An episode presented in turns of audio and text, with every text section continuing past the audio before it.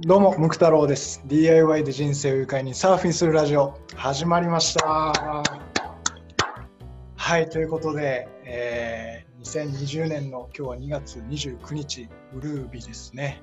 はい、そういう記念すべき、まあ、令和始まって、えー初のウルービで、なおかつ、この、えーラジオもおかげさまで50回目を迎えました。えー2018年の確か11月から始まってですね、まあ、週1回更新とは言いながら途中間も空いたりしたんですけどもおかげさまでですね、えー50回迎えて今ではすごくいろんな方に、えー聞いていただけるようになってきましたのでこれからもぜひ聞いていただければと思います。そして今回50回目の節目にですね僕の、えー師匠であるある方をお呼びしております、えーじゃあそれでは早速ですねえーご紹介していたえーいきたいと思います人生学習塾格闘塾ファイトクラブ、えー塾長の土屋さんに今日はお越しいただきました土屋さんよろしくお願いいたしますこんにちは。皆さん、こんにちは。よろしくお願いします。お招きいただきました。ありがとうございます。いやーわざわざすみません本当にこんな、えーね、ラジオ番組にまさか出ていただけるとは思ってなくてですねなんかこう改めてお話を伺いたいなと思ってたところだったのではい。この50回目の節目にお願いしたらもう快くあの引き受けてくださってですね、えー今日はいろいろと、まあ、人生を愉快にサーフィンする秘訣をいろいろと聞いていきたいと思っておりますのでよろしくお願いします。はい。よろしくお願いします。はいします。はい、えーまず土屋さんなんですけども、僕と土屋さんの関係はですね、出会ったのが今から確かちょうど3年前ですかね。え2017年の夏に、え当時僕は今の、会社に転職したばかりで、全く違う業界で、全く違う、ま、職種で、何もわからない中、えーまあ、本当にここで良かったんだろうかという思いもありながら、まあ、新しい仕事にしていたところだったんですけども、まあ、その時にですね社長がですねすごい人を今日呼んでるということで紹介スタッフに紹介したいんだということでですねご紹介していただいたのが、えー今日お呼びしている、えー土屋さんなんですけども土屋さんは、えー塾の講師をされているということでですねまあ、どんな方なんだろうと思ったら塾の講師ではないともう。これは人生を教えてくれるというか勉強だけじゃなくていろんなことを本当にもう教えてらっしゃる方だったので、えーそこにもう度肝を抜かれたといいますか本人を前にして恥ずかしいんですけども、えーまあ、そういう刺激的な出会いから、えー今その各えー土屋さんがやってらっしゃるですね格闘塾に塾生として僕は今、えー学ばせていただいております。ということで、まあ、今日はそんなご縁でえー出ていただいてるんですけども、はい、こんな感じで、えーやっていきたいと思いますので、よろしくはいよろしくお願いしますはい、お願いします。じゃあまずちょっと土屋さんに聞きたいんですけども、えっ、と、土屋さんのやってらっしゃる、えー人生学習塾、格闘塾、ファイトクラブというのは、えっ、と、改めてどんな塾なんですかね？はい。あの、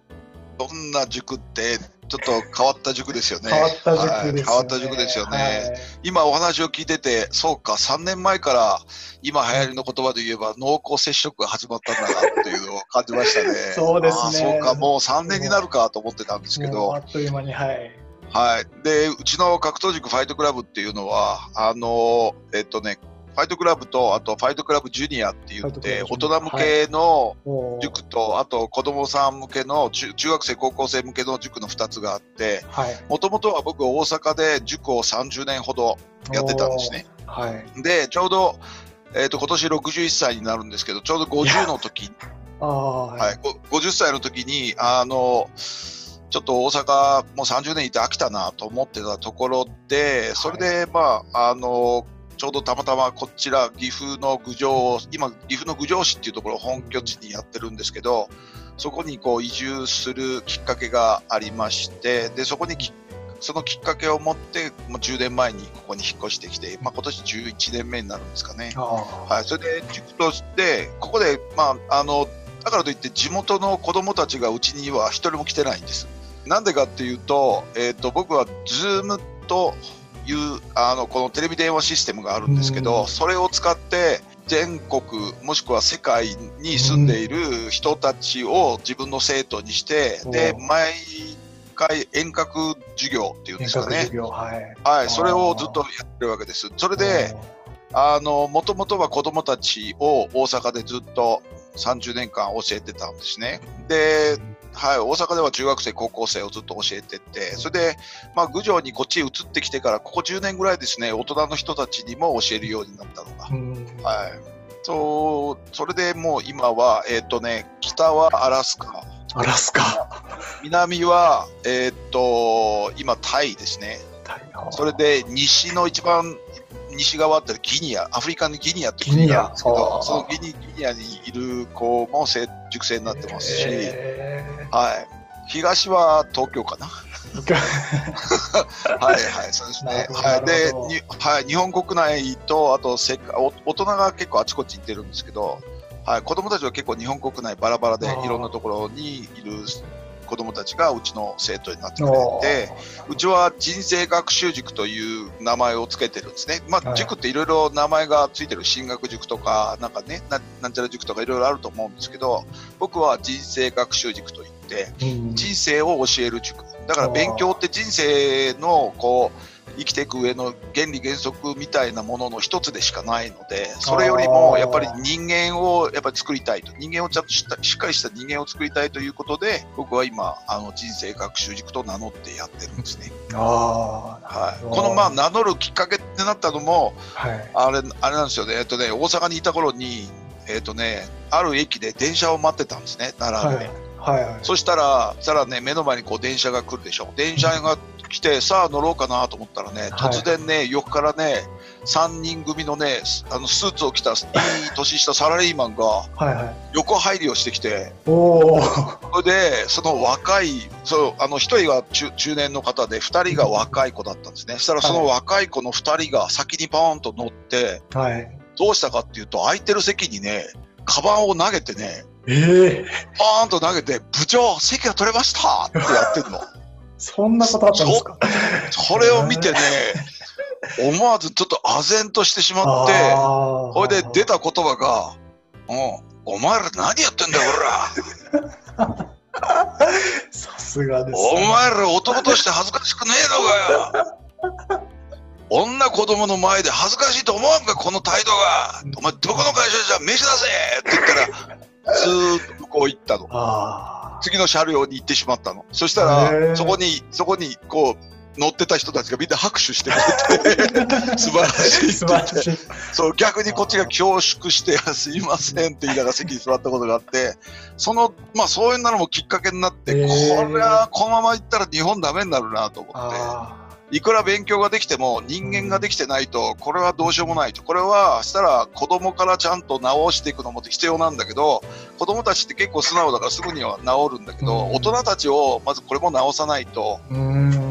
ダメだなと思って、それで人生学習塾ということで、大人の人たちにも、やっぱり自分たちが学ぶ、自分が学んできた、この60年かけて学んできた、まあ、人生を生きる原理原則みたいなのを教えていこうということで、それで、それを、まあ、あの、人生学習塾ということで、は今大人の人も、一番下が29 19。で、はい、あそうですね、29で、一番上が59。59。おお。はい。幅広いですね。59はい、59歳でも自分の人生をもっと熱く生きたいって言って、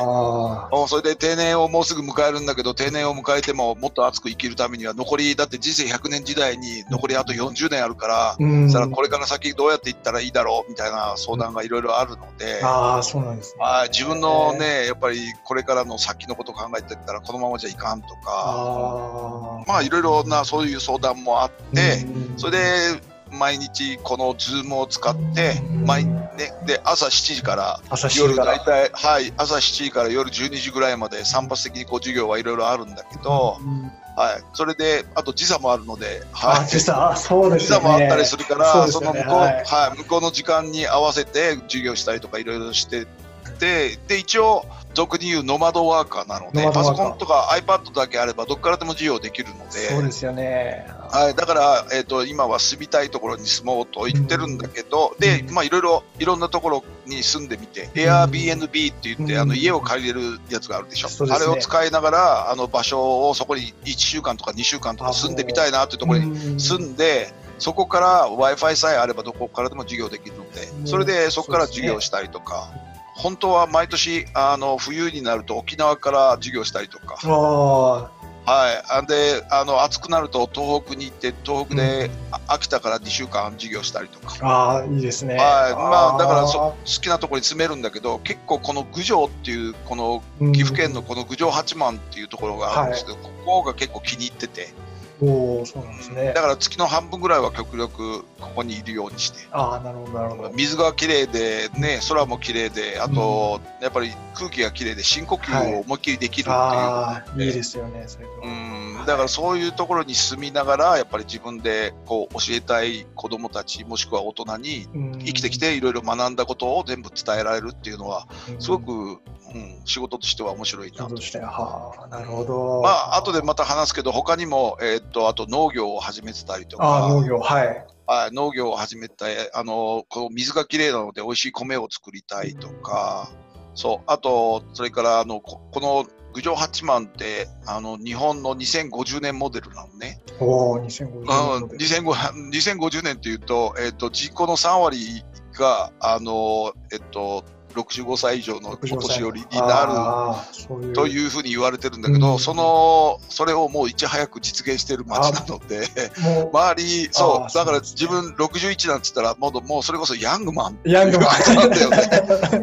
なるほど。そう。なん。でそう。であの周りを見てるとやっぱり運動してないがためになんか膝が痛いとか言ってる人たちがいるので、今年中今年の暮れぐらいにはなると思うんだけどあのジムを作ろう。お年寄り向けのジムを作りたいなと。そんなことまで、うん、そう、うん、お年寄り向けのジムを作ってと思ってるね、はい、うん、でもう名前も決まってるんでね。えなんていうんですか、うん格闘塾コンバットフィットネスっていうんですけど、ね、コンバットフィットネス。は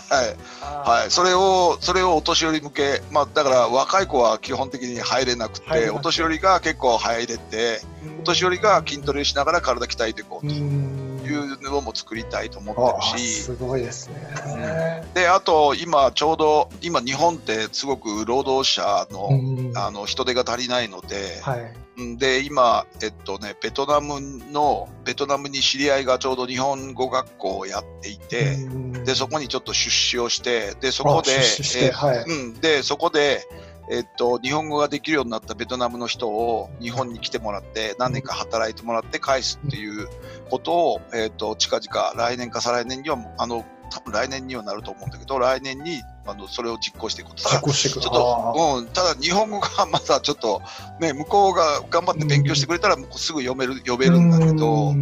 だから極力早く向こう行ってすごくちゃんと日本語を覚え覚えてもらうようなちょっとね、カリキュラム作ってそれで一生懸命勉強してもらってこっち,、こっち来て働いてもらうっていうそういうシステムをちょっと作れそういう流れをちょっと作っていきたいな、いやいろんなもう多岐にわたるなんですか、うん、授業といいますかそれを展開してさらにこれからを見据えて行動されてるっていうのは本当にすごいなと。もうそういうところからしてまず周りにこういう大人が正直いないんで、うんそういった意味では熟成になれたことはすごく誇りに思いますし、はい、ありがとうございます。でも塾ってすごくもともとがやっぱり子どもたち特特にあのうちの格闘塾っていう塾は、はい、格闘塾ファイ今ファイトクラブって言ってるんだけど格闘塾ファイトクラブっていう塾はもともとが大阪で成績が1か2の多い生徒を、をそれで1か2の多い生徒をしか入れ入れない塾にしてあそういう子たちだけ、そうそうそうそう。塾ってもともとはあの20歳からずっと塾をに関係してて、はい、で最初の15年っていうのはあの大阪で友達の塾を手伝うという形で、副塾長みたいな形であうん、教育業界にもすごく腰掛けのような気持ちでやってて。だから15年のうちには途中貿易会社に勤めながら塾やってたりとか、ああそうなんですね、うん、友人のあと派遣の会社の仕事をしながら塾やってたりとか、そんなこともやってたりして本気でやろうと思ったのがちょうど13年目の時にある出会いがあって、そこであの本気で塾をやろうとたのね。で、それはね、あの、達也ってやつにあったのね。達也ってやつはどういうやつかっていうと、えっ、ー、とね、小学校の4年生の時かな、家、あの、ご両親が離婚して、うん、それで、あと、あの、離婚したから、まあ、彼は、あの、えっ、ー、と、彼の居場所が家の中にはなくなって、で、居場所を外に作って、悪い連中の中に彼の居場所を作ってしまって、家に帰らなくなって、それで、その、まあ、彼はそういう水に当てたんだ、だろうけど、その中でめきめきと頭角を表して、その、はい、そのグループのトップに踊り出たのね。で、トップに出ると、彼らは構想があるらしい。で構想で あの怠慢の喧嘩をやった時に、はい、相手の相手のその頭をあ相手の頭の頭の頭って言い頭の頭。頭の頭蓋骨を、えっと、ブロックで叩き割ったの、ね、で、はい、相手の相手の子が、えっと、1週間意識不明の重体でもう死ぬんじゃないかって言ってて奇跡的に生き返って、うん、それで、まあ、なんとかあの彼はあの殺人っていう刑はつかなかったんだけど。うん、でも彼はそそういうのもまあ積もり積もってそれが最終的なもうなんかトリガーになってそれで少年院に入ったのね。で少年院では、えっと、ご両親は一度も面会に来てくれなくてそのを見てくれたのがおおじさんらしくてでおじさんがいつも面会に来てくれてお前は今まで悪いことばっかりやってきたとそれでもうでお前やってないことが一つだけあるだろうと、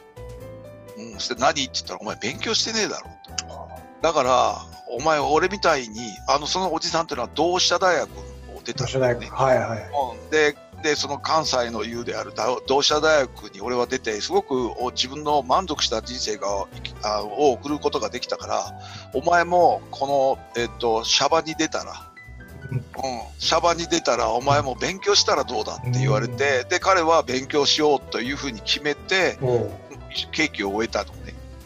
それで、はい、それであの最初彼は大学行こうと思って予備校に行ったらしいと。あそうなんですね、で予備校で暴力事件を起こして退学になった。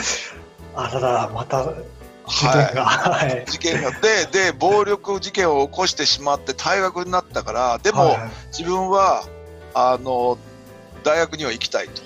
うん、そしてあのある人のつてをたどってうちの塾に面接に来たと。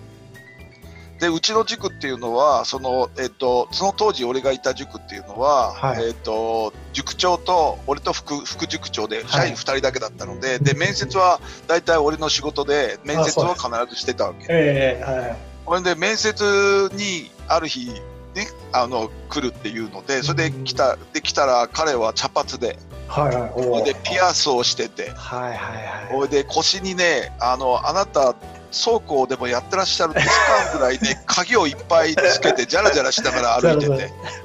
うん、それで多分彼は口臭を気にするんでしょうね。ガムをくちゃくちゃ噛みながら面接に来られて。はい。で、うん、で、椅子にこう深く座るわけでもなくなってこう、だらーっとして座って。で、ポケットに手突っ込みながら、こう、くちゃくちゃしながら、先生、俺塾入りたいんだけど、って来るんで。はい、その頃に、はい、はい、その頃に俺も多分格闘塾の片鱗があったんでしょうね。もうそれでちょっと途中で喋ってるうちに耐えられなくなって、はい、それであのバーンと机蹴飛ばして、はあ、お前なめんじゃねえぞこら。お前な世間には世間のしきたりっちのがあるんじゃこれが本気の思いがあるんだったら本気の行動しなきゃいかんだろう。そうしないと相手にはお前の思いが伝わんねえんだよお前本気で入りたいんだったら、塾に入りたいんだったら、坊主にして出直してこいよ、ボケ。帰れ、こら。で、机蹴飛ばして言ったら、そしたら、達也は、分かったよ、ほら。なんだよ、この野郎とか言って、こう、毒づいて。毒づいて、はい。ああ人間ってやっぱりあれだよね。あの、その通りに動くから、こっちが毒づくと、向こうもやっぱり毒づいてきて、それで彼は、もうそれで、いなくなったから家あのあの塾から出てったので。でこっちとしてはああすっきりしたねと。あなるほど。あもう来ないだろうと思ってそれでまあそのね顛末を塾長に話した、うん、あまあそういうねまあそういう人はなかなか塾には合わないから、うん、まあよかったんちゃうって言ってくれて そうだよねって言ってもうそれですぐ忘れて。あそれで翌日、えーと普通通りに塾ね塾夕方からこう、えー、あの塾に行ってさあ授業しようかなと思ったらふと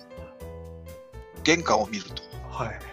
坊主頭の青年が立ってるんだ。おおや、はい。おやと思ったら、は おやと思って、それガラガラっと開けたら、したら達也がいて、お先す生が、先生が坊主にしたら入れてくれるって言ったので、坊主にしてきましたって言って、そしたら横にいた塾長が、土屋さん言っちゃったもんね、そしたらしょうがないよねって言って、まあ 結局、それで入ることになったのね。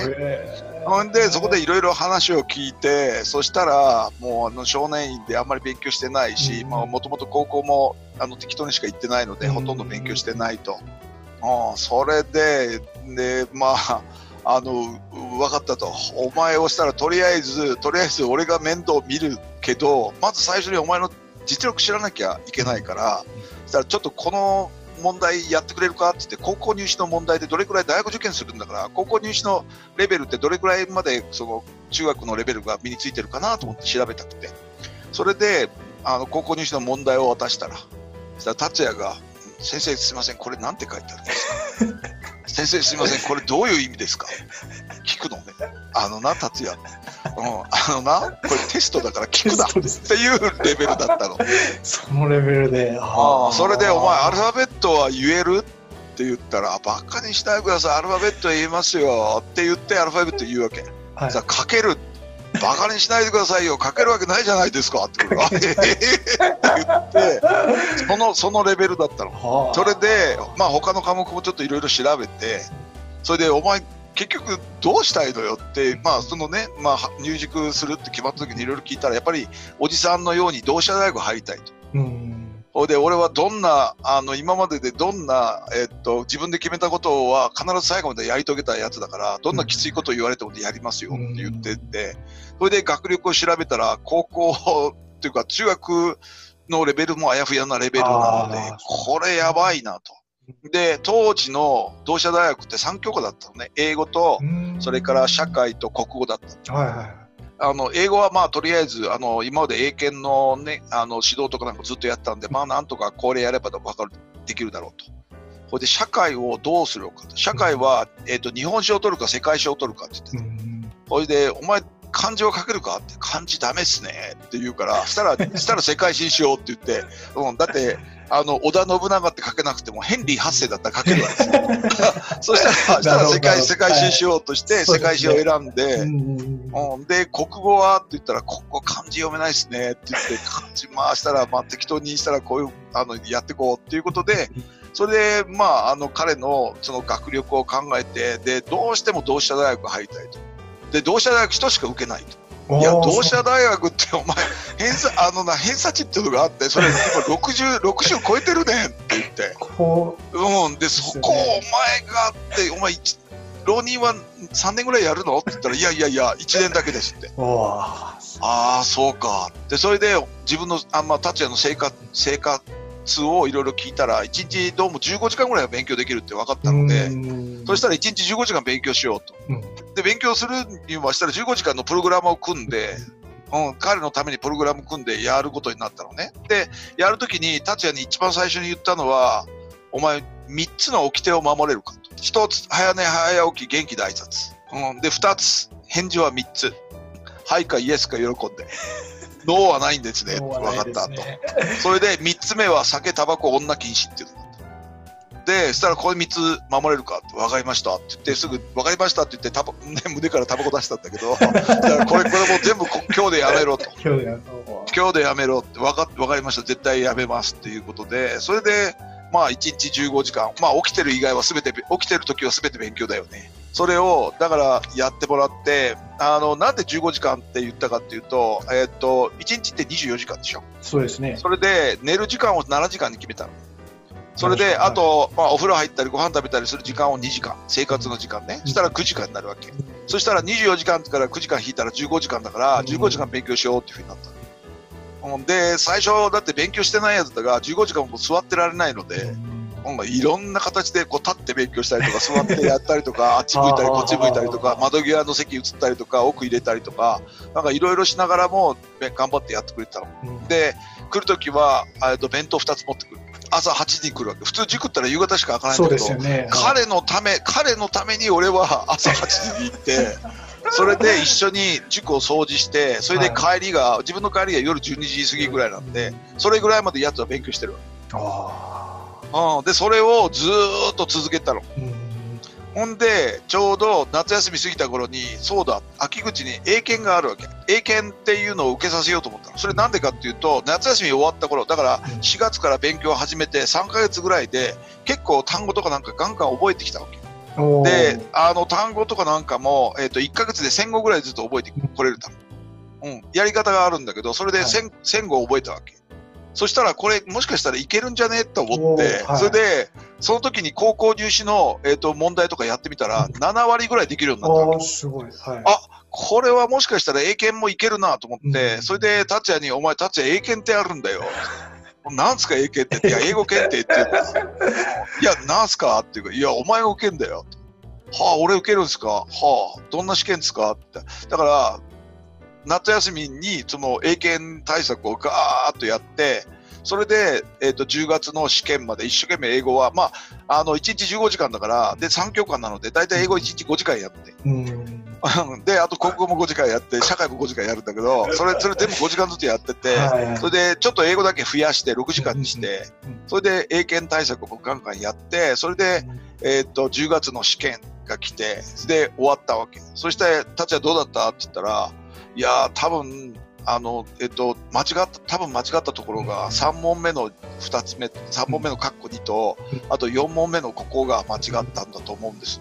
うん、あとは多分合ってると思うんですけど、あ、すごい。あそしたら、ああ、そうか、お前受かったな。いやいや、まだ今日受けてきたばっかりで、結果わかんないんじゃないですか。って言うけど、いやいや、でもお前自分の間違ったところが、うん。こことここって正確にわかるっていうことは、うん、そしたらお前その試験のレベルより超えてるってことが受かったよって言って、それですぐ、えっ、と、案の定受かってたんだけど、おうん、で、すぐ二次試験の勉強も始めたんだけどね。で、にあの1位が受かった時に、そう、達也が、そう、来て、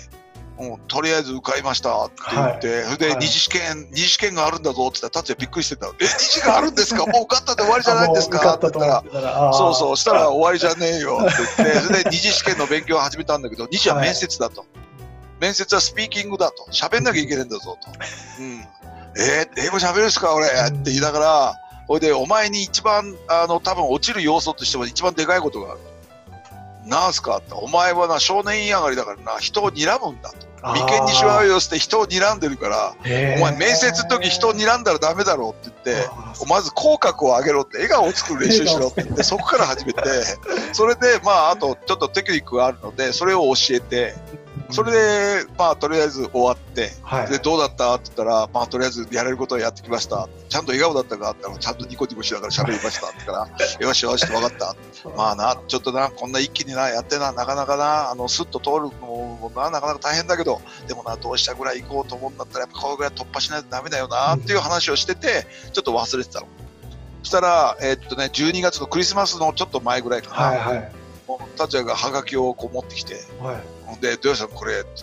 てパッと見たら、合格って書いてある。おおすげえ英検、英検2級を合格できたの。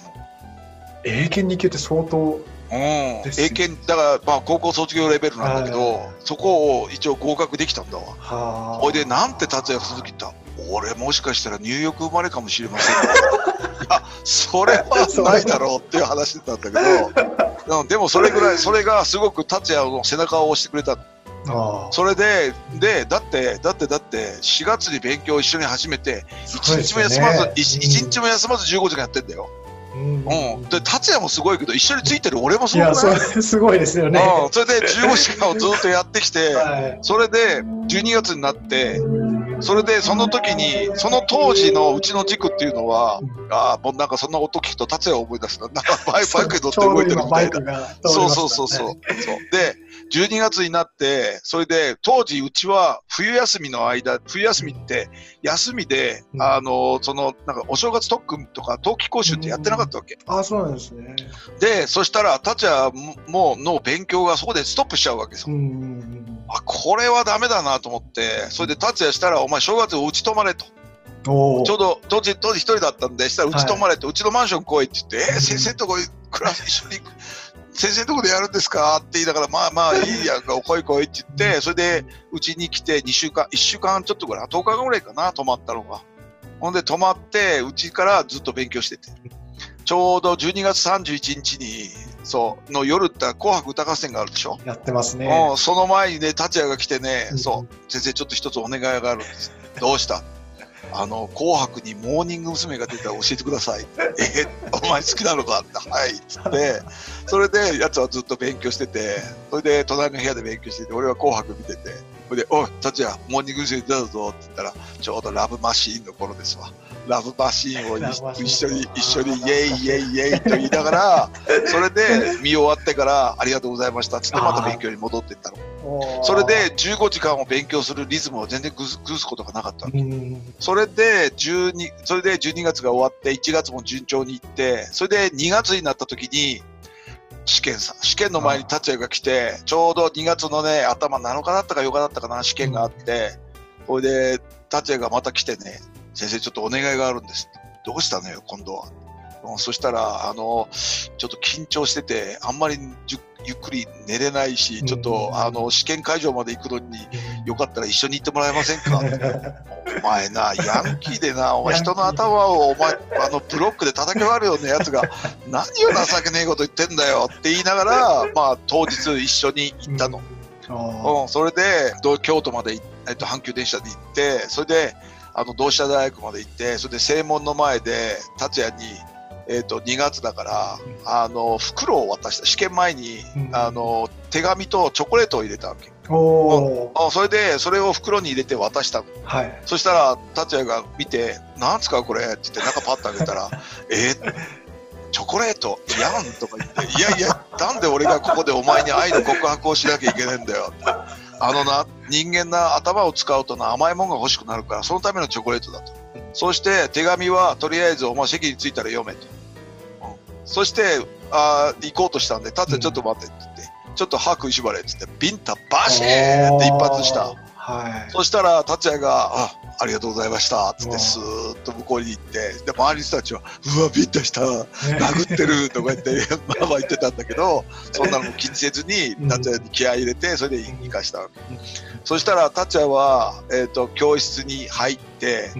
うん、パッと入ったら、周りはみんなせ、あの、爪襟の制服を着てる子供たちで、その中に、その中に達也が一人で私服で入ってって、あしたら周りは、周りはみんな、もう頭良さそうに思えて、うわこんな奴らと一緒に試験受けるのかと思って、すごく心細くなったらしい。それで席について、あ、そうだ、俺からの手紙がある、土屋さんからの手紙があるって言って、奴は手紙を見たのね。そしたら、俺はその手紙に何て書いたかっつったら、えっ、と、達也、えっ、と、周りをよく見回してみろ。頭の良さそうなやつばかりだろうったら、立ち上がそうそうそうと思ったらしい。そして、いか、もう一度見回せと。いか、その教室の中に、4月から1日も休まずに、毎日15時間勉強したやつがたった一人だけいると。うん、そうい、そう、たった一人やでと。他の奴らは絶対に甘いことをして勉強サボったりはしてるけど、達也はお前15時間一人だけ休まなかったので、お前一人だけいると。それで今までお前そんな優等生に見たらムカついて殴ってたようなやつだろうと。うん、そんな殴ってる代わりに、うん、奴らを蹴落とすぐらいの集中力で、うん、最後の最後まで1秒たりとも無駄にせず試験頑張ってこいって書いたら、達也が4月から本当に自分で頑張ってきたことが走馬灯のように頭の中に思い浮かばってそれで下向いて一人でボロボロボロボロ泣いたんだあんなに泣いたの初めてだそれで泣いてそれでよし頑張ろう、うん、涙は心の消化って言って心をきれいにしてくれるね、うん、でそれで達也は試験全力でやれたとうん、で全力でやれた証拠があってそれは何かあったら次の日から達也は原因不明の熱40度の熱が3日間続いたっていうので。うそれは。うん、それぐらい達也は頑張ってやってくれたやったんですね。それでああ頑張ったなって言って試験どうだった？って頑張りましたって言ってあよかったよかったって言って俺も先に帰ったんだけどで、帰ってきて聞いたら頑張った頑張ったって言ってて、そして1週間経って合格発表の時の、その前の日にまた達也がやってきて、ちょっと一人で見に行くのが、ちょっと、ちょっと心臓ドキドキしてて、上がった上がった、一緒に行けだろうって、分かった、一緒に行ってやるよって言って、達也と一緒にったわけ。で、電車に乗りながらも、いやな、な、1年でな、同志社大学にな、合格するような、あの、同志社大学ってそんな簡単な大学じゃないからな、うん、で、人生にはいろんな、あの、障害があるけど、それを乗り越えていくのが お前の人生だから、あの、いろいろな、あの、うん、あの、つまずきがあっても、全然、あの、うん、大丈夫だからね、みたいな話をずっと電車の中でしながら、それで、京都まで行って、それで正門が開いて、それで合格発表のところの前に立って、2人で立ってじーっと番号探してた。そしたらね、その番号があったんだよ。ああ、そして番号があって、うわーった達也、お前と思って、俺もうボロボロ泣いちゃって、それで、ふと横見たら達也いないんだよ。ほいで、あれ、どこ行ったと思って、パッと見たら、ちょっと離れた時に砂利が引いてあって、そこで奴はね、土下座してこっち向いてんだ。それで、大きな声で、なんて言ってくれたか。土屋さんのおかげで合格することができました。ありがとうございましたって言ってくれて、その時に俺の心の中にパチンとスイッチが入ったの。うわー、この仕事面白い。うん。こんな人の人の人生を変えれる仕事。これは一生本気でやんなきゃいかんと思ってそれで塾を本気でやることになってまあまあそこからもやっぱりその入り方っていうか違ってそれであと達也を教えた経験から何にももうそれこそ成績が1とか2の低い子ど子供たちをこれを専門に見たいなと思ってそれでそこの塾にそれから2年間ぐらい勤めてから、で、ちょうど15年勤めて、それで、えっ、ー、と、1995年の4月に独立したの。はい、で、その年の1月っていうのが、なんと阪神・淡路大震災の年で。そ。はい。それで阪神・淡路大震災で、神戸の街、大阪の街がぐちゃぐちゃになってる時に独立したもので、うん、で、自分の塾の生徒3人しかいなかったの。生徒が。で、3人じゃ生活ができないので、はい、で、朝5時に起きて、えっ、ー、と、土方して、あ土方して。あ、1日1万5千円から2万円の現金くれるので、で、それをもらって、それで土方をして、夕方までやって、それで終わったら着替えて、それで、あの夜は塾をやってっていうのをとりあえずしんどかったけど3年続けてそれであの自分のやってることがあの全然生徒が増えないんだったら自分のやってることは間違いだろうと思ってそれで3年だけは頑張ろうと思ってそれで1年目に十何人になって2年目に30人超えたのか。それで、うん、それで、あもう、これでもうやめれるなと思って、それで、土方は2年、でもそれからちょっと、あの、いろいろ、あの、仕事が回ってきてて、それで、あの、あの、親しくなった人たちからも、あの、ぜひ仕事してって言われて、あの多分日本中探して多分、うん、あの丸の子を使わせたら一番うまい英語の先生だと思う。先生。そうですよね。ででその丸の子の仕事とかいっぱい来ててで、そういうのも結構できてたし、それでこういう性格なので、その、あの、バイトを集めて何人かをまとめて一緒に使うっていうのも普通にやってたから、リーダー格としても、なんか、うん、重宝されて、その仕事は結構塾をやりながらも、そうだな、3年目まではやってたかな、ポツポツと。ね、うん、でも、まあ、生徒が結局は最後には100人超えて、うわうん、そう、100人、100人超えて成績、でも100人超えた成績が1か2の多い生徒って悲惨よ。そう、すごいですね。はい。で、そんな子たちを、その自分で、まあ大阪では15年間格闘塾をやってたんだけど、その15年間で、えっ、ー、と、第一志望校、まあね、そんな成績が 1, 1か2の子供たちだから、第一志望校って言っても、なんちゃら工業高校とか、なんちゃら農業高校とか、商業高校とか、そういう高校なんだけど、でも彼らにしては勉強してなかったら全然入れないような高校に、で、彼らのその第一志望校に全員叩き込むことができて、うわすげえ。彼が、彼が本当に頑張ったので、彼らが本当に頑張ってくれたので、それで入れることができて、それでそういう箔、箔がついたんだけど、それを聞いた人たちが、土屋さんのやってる塾面白いから、それを講演してよっていうことで、いろんなところで講演するようになって、あ講演が、はい。そう、それで今でも、まあ、あの、年間10本から15本ぐらいは講演をしてるのね。うん、そそれから、まあ、それで、まあね、その45歳ぐらいからちょっと大阪にいて、ちょっと大阪の街もちょっとしんどくなったなと思って、50歳になったから、50って、50になるとね、まあ、まだまだ先のことだから分かんないだろうけど、うん50になるとね、なんかね、人生の終わりがを感じるんですね。それで、あこ完全に後半戦だなと思って、折り返し、だからマラソンで言えば完全に折り返しだなと思う。から、はいはい。さあ、残りの人生どうしようかなと思って考えたときに、したら、ちょっと、もうちょっと、あの、違うところで住みたいなと思いながら、あの、こう、あの、ちょっといろいろ探してたの。どっか移住するとこないか移住するところ。はい。うん、そしたら、ある、ある方、あるね、自己啓発系のセミナーに講師として呼ばれたときに、うん。その、あの、その方の講師とし、あの、その方のサブ講師っていうかな。サブ講師。それとしはい、て、うん、はいそれでちょっとお手伝いに行ってちょっと喋ったわけ。うんそしたら、それ喋って懇親会に行ったら、懇親会の目の前にご夫婦が座るの。はいはい。土屋さん、ちょっとお願いがあるんです。はい。あの、実はうちの息子がどうも学習障害って言われてるんですと。うーん。うんじゃあそういう君が、そういう毛があるんじゃないかって言われてて、で、その、それがあるので、ちょっとよかったら、あの、うちの息子ちょっと見てもらいたいので、大阪まで連れてきますって言った。して、あ、そうですか。いや、でも、あ、それ、それがやってたの名古屋だったのね。あ、そうで、ね名古屋、名古屋でやってて、で、名古屋で行ってて、したら、あ、たらそのご夫婦に、あの、どちらにお住まいですかって言ったら、あの、岐阜の郡上市っていうところに住んでるんですっていうのね。んああ、そうですか。ど、あの、郡上市って初めて聞くんですけど、名古屋からどれぐらいかかるんですか？って言ったら、車で2時間ぐらいですって。ね。結構、結構だなと思いながらも、そしたら、あ、そしたら僕明日休みなんですよ。